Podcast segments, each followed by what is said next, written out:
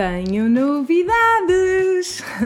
A semana passada chegaram 5 filmes portugueses novos à Netflix. É verdade, há 5 novos filmes portugueses na Netflix e são ainda mais especiais porque foram feitos por mulheres. Uhul! Vivam as mulheres! Estes filmes foram selecionados por um júri há cerca de um ano para aparecerem na Netflix por causa de uma parceria que existe entre esta plataforma e a Academia Portuguesa de Cinema. Os filmes escolhidos foram os seguintes: número 1, A Metamorfose dos Pássaros por Catarina Vasconcelos e com a produção de Joana Guzmão. Este filme conta a história da família da realizadora e a sua linhagem, começando pela sua avó Beatriz e pelo seu avô Henrique, que se casaram aos 21 anos e indo por aí abaixo até ela própria. Número 2. Soa, de Raquel Castro, produzido por Joana Ferreira e Sara Simões e com o guião escrito por uma outra mulher, Isabel Machado. Este filme foca-se no facto de estarmos rodeados por sons sem sequer nos apercebermos e do impacto que estes têm sobre nós. A meu ver, é um tema interessante e ainda não muito falado. Número 3. Mar, de Margarida Gil e guião de Rita Benis. Muitas mulheres, mais uma vez. Este filme conta a história de uma mulher de meia idade que parte à descoberta de si mesma e também do seu filho desaparecido a bordo de um veleiro chamado A Flor do Mar. Pode parecer algo simples, mas este filme parece tocar em questões importantes como a realidade das migrações e dos refugiados, a realidade das crises de meia-idade, entre outros temas relevantes. 4. Simon Chama, de Marta Souza Ribeiro e produção de Joana Peralta. Este filme fala-nos de um rapaz, Simon, e da sua luta interna com a realidade em que vive. Os seus pais estão divorciados e parecem não conseguirem avançar, e isso afeta Simon.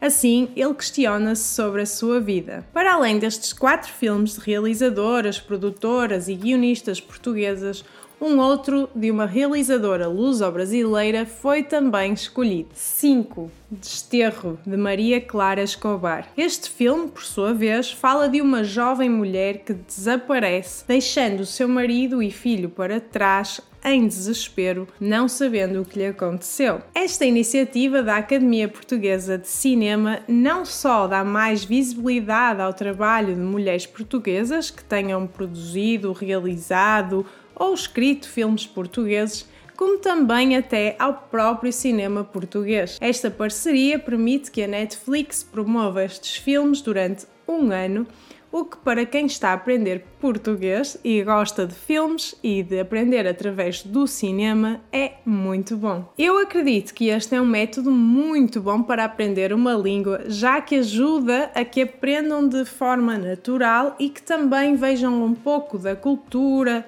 da forma de falar das pessoas e dos costumes do país. Para além disso, os filmes também nos mostram um pouco realidades diferentes que se calhar não veríamos de outra forma. Por isso, se querem aprender português mais naturalmente, não se esqueçam de ir ver estes filmes. E se quiserem ter legendas interativas que vos ajudam com a tarefa de compreender o que está a ser dito e vos dão a tradução, também não hesitem em fazer o download das extensões do Chrome chamadas Language Reactor ou Language Learning with Netflix and YouTube. Eu falo mais destas extensões aqui neste vídeo que podem ir ver no final. Para vos ser sincera, ainda não vi nenhum destes filmes, mas vou tentar vê-los brevemente. Eles estão disponíveis na Netflix Portugal e também em todo o mundo, pelo menos isso foi o que eu li. Por isso, vão lá procurá-los, vejam-nos e digam-me o que acharam. Eu também vou fazer e talvez até faça um vídeo depois deste a contar-vos o que achei dos filmes. Vamos ver. Por agora, espero que se divirtam a aprender português com estes filmes de mulheres portuguesas. Aprender português de formas assim mais naturais é mesmo muito bom. Por isso, se depois quiserem saber mais truques de como aprender português de uma forma eficaz e simples, convido-vos a irem ver a minha aula de cerca de uma hora que é grátis Vou deixar o link aqui em baixo. Beijinhos, bons filmes e até ao próximo vídeo!